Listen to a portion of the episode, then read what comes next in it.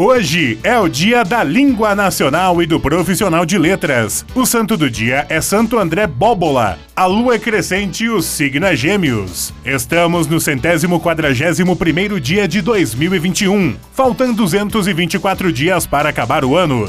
O 21 de maio na história. Em 1851, no governo do general José Hilário Lopes, é abolida a escravidão na Colômbia. Em 1878, é fundada a cidade de Torres, no litoral norte do Rio Grande do Sul. Em 1904, é realizado em Paris o primeiro congresso da FIFA. Em 1919, a Câmara de Representantes norte-americana autoriza o voto feminino. Em 1950, um terremoto destrói a maior parte da cidade peruana de Cusco e causa a morte de uma centena de pessoas. Em 1960, o embaixador brasileiro consegue em Washington o empréstimo de 47 milhões de dólares ao Brasil. Em 1977, morre o político e jornalista Carlos Lacerda, dono do jornal Tribuna da Imprensa e considerado um dos maiores opositores de Getúlio Vargas. Em 2018, foi iniciada a greve dos caminhoneiros, que resultou no desabastecimento de alimentos, medicamentos e combustíveis pelo Brasil.